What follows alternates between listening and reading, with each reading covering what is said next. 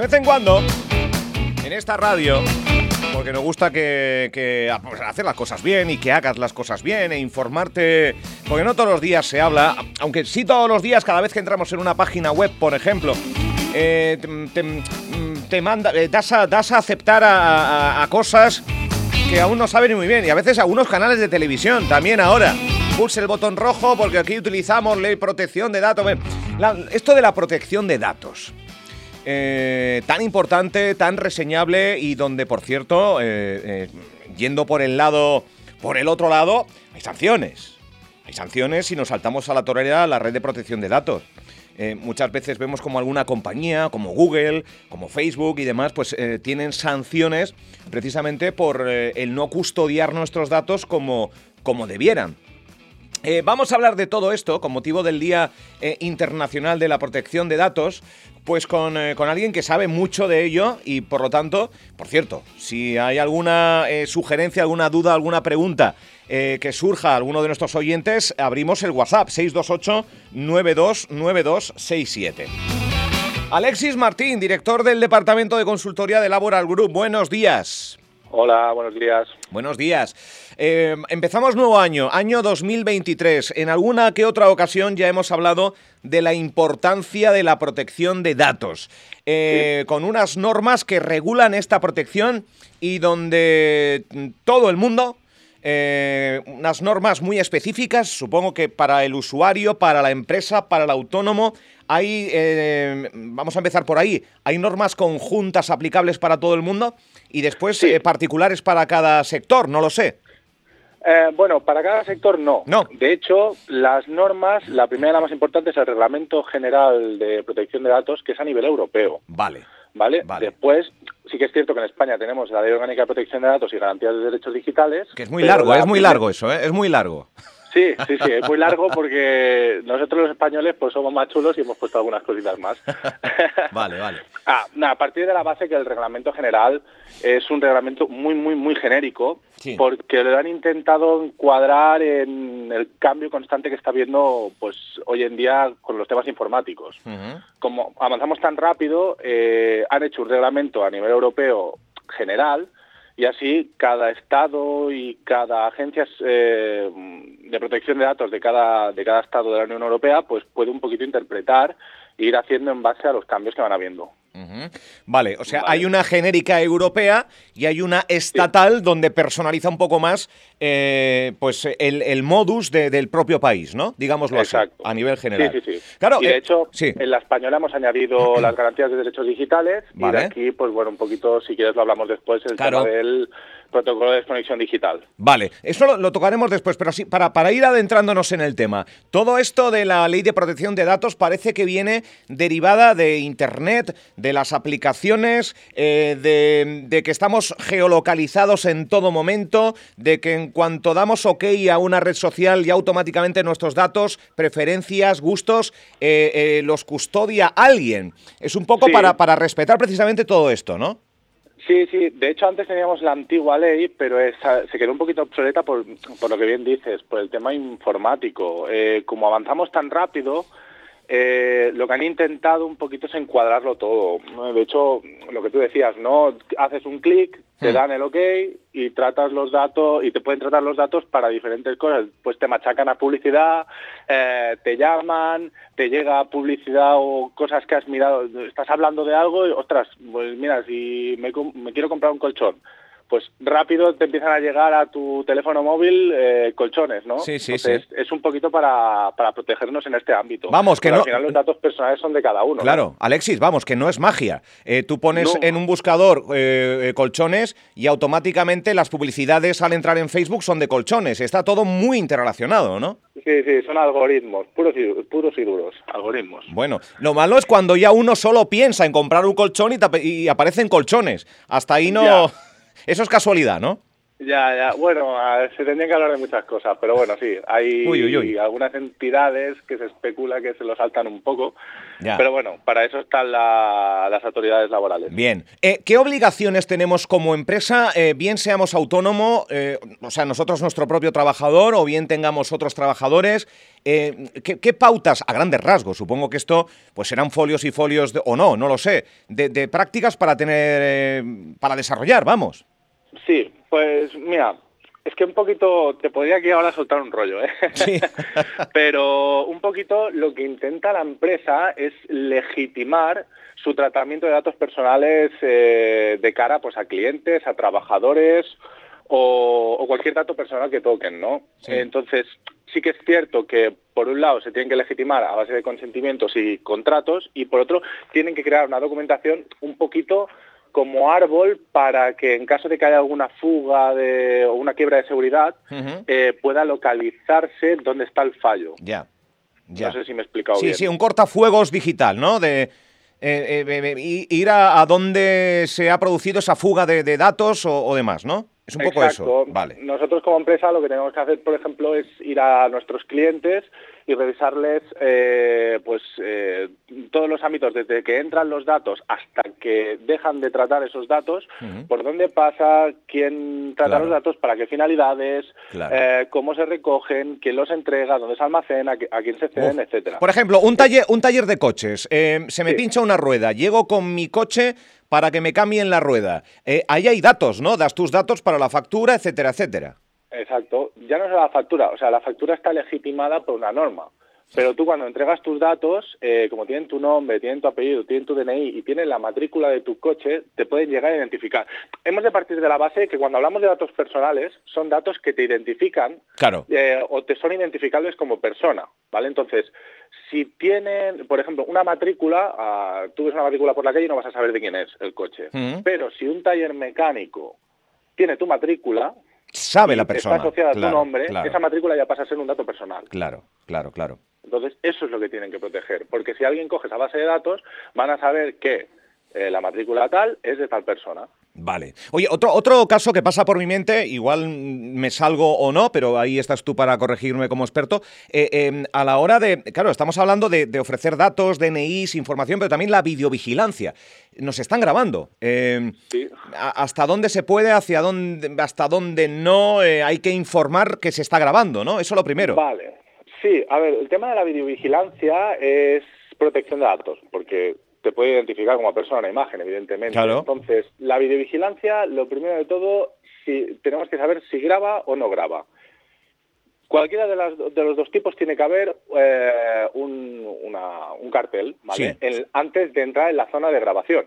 Me he dado cuenta, y hace poco estuve aquí en Canarias, y me he dado cuenta que en algunos hoteles que tenéis por aquí, pues aún sigue saliendo la antigua norma 15 barra 99. Entonces, por este lado, eh, sí que se lo dijo mi compañero Germán, dije, ostras, eh, aquí hay hoteles pues que aún están trabajando con, la antigua norma. Y ya esto, pero que no, que no informan como debieran, ¿estás queriendo decir, eh, Alexis? Eh, sí, porque hay el nuevo Reglamento General de Protección de Datos y la nueva LOPD. Si estamos informando con la antigua, no estamos informando bien. Y entonces por ahí podría caer una sanción tanto al responsable y una desinformación de cara al afectado. ¿Vale? Esto por un lado. Y después por otro, lo que sí que se tiene que hacer es registrar en el registro de actividades del tratamiento, además de, si tienes trabajadores, informar, siempre y cuando no haya voz, de que están grabándolos y para las finalidades. ¿Vale? Ya sea seguridad o, pues no sé, un poquito... Cualquier finalidad que puedas tú creer para lo que es la videovigilancia. Pero hay que informar, ¿verdad? Hay que informar como mínimo. Vale, vale. Eh, ¿Se puede grabar voz? Eh, no, a no ser que te den el consentimiento. Piensa que siempre estamos hablando del honor y la intimidad de las personas, y es un derecho fundamental. Eh, el hecho de estar grabando vídeo, yo puedo estar hablando con alguien sin moverme y, bueno, no pasa nada, pero depende de lo que hablo, eso sí que vulnera mucho mi intimidad y, sobre todo, mi honor.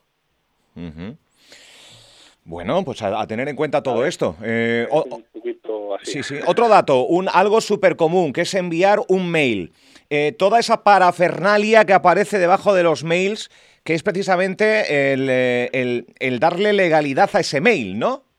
Sí, Bueno, más que legalidad, eh, existe lo que es el principio de responsabilidad proactiva, que por decirlo de una forma sencilla, es el tratar correctamente los datos dentro de tus posibilidades técnicas, económicas y, laborales. ¿no? Entonces, tú si envías un email tienes que poder informar, y de hecho también está el derecho a la información a los afectados, de eh, lo que se hacen con tus datos. Y siempre tienes que informarles, eh, hay una segunda capa, dijéramos, en el consentimiento, eh, siempre tienes que informarles de sus derechos y de dónde pueden conseguir la información adicional, que es lo que te hablaba de la segunda capa. entonces, ¿qué mejor sitio que el email? Tú cuando envías un email, además de informar de que si no es el destinatario, esos datos los tienen que eliminar, porque si no pasaría esa persona o, empresa a ser responsable, tienes que informarles de los derechos que tiene como afectado y dónde puede encontrar la información sobre el tratamiento de sus datos, que es transparencia, es el principio de transparencia que es lo que busca un poquito el Reglamento General de Protección de Datos. Bien, bien. Oye, antes hablabas, Alexis, de protocolo de desconexión digital. Eh, ¿Esto, esto, ¿Esto qué es? Bueno, el protocolo de desconexión digital eh, ha nacido a raíz de un derecho que es el derecho a la desconexión digital, que está en el artículo 88 de la Ley Orgánica de Protección de Datos y Garantía de Derechos Digitales, la que hablábamos ahora. Sí. Eh, bueno, es un, la ley orgánica lo que ha intentado es, a raíz de, pues, de los cambios informáticos y sociales que están habiendo en toda la sociedad, tú por ejemplo, estás en el trabajo y antes cuando marchabas a casa, eh, como no había móviles, no había internet, no había, había esta intercomunicación que existe hoy en día, marchabas a casa y ya está. ¿Qué pasa? Hoy en día, si tú marchas a casa, y estás con tu familia, te pueden llegar emails, te pueden llegar WhatsApp, te pueden llamar en cualquier momento, en cualquier sitio. Puedes estar comprando en el supermercado o en un parque temático que entonces el, te, te, puede localizar, ¿no?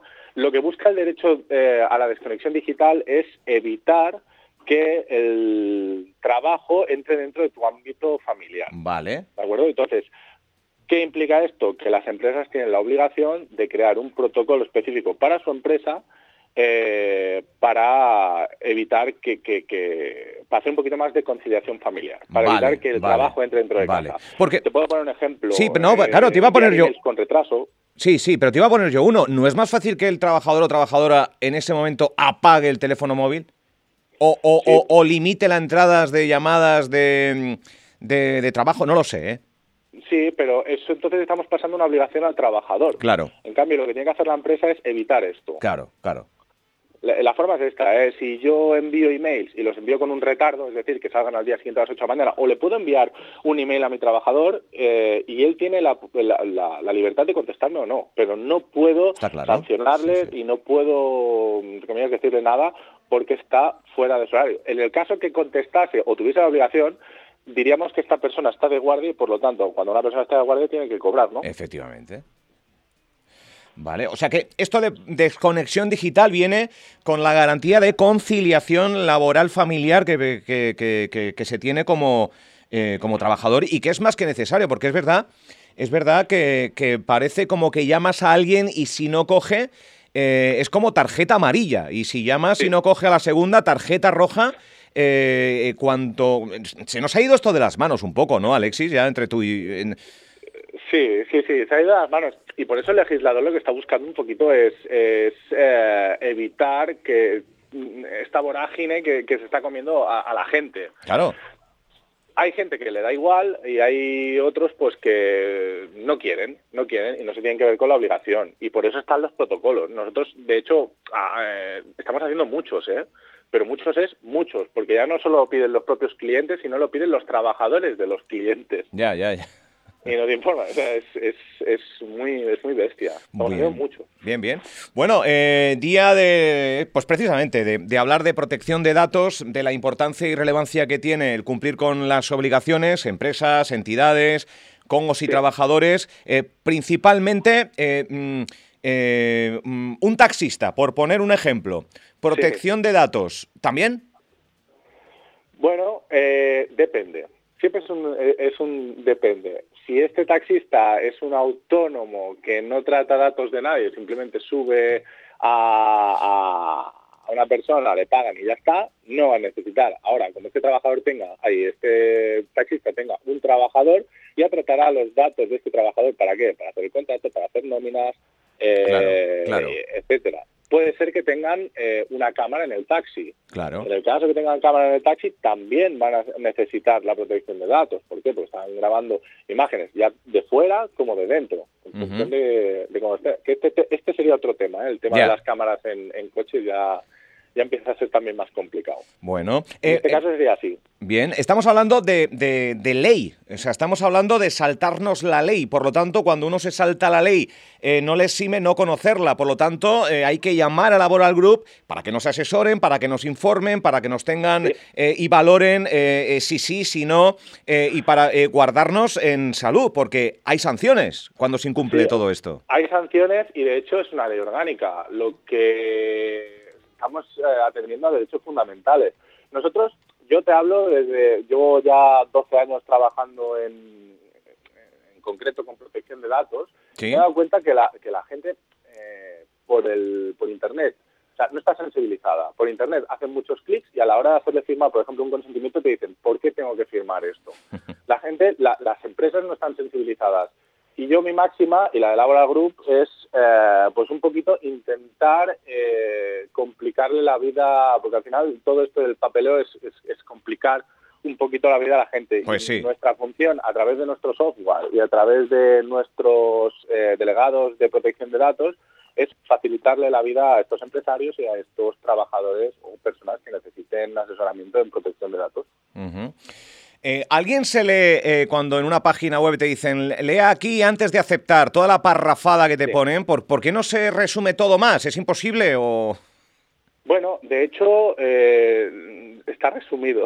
Está resumido, madre mía. Sí, cuando tú, los consentimientos tienen una serie de ítems que son obligatorios. Tienes que decir quién es el responsable, el delegado de protección de datos, eh, tienes que decir para qué finalidad o finalidades se tratan los datos, eh, a quién se ceden. Y de hecho, tiene una segunda capa donde tienes que indicar cómo ejercer los derechos de los afectados, a quién concretamente se le ceden los datos, pues por ejemplo, si se accedes a una asesoría, tienes que poner qué asesoría eh, y cuál es el teléfono o, la dirección email, etcétera.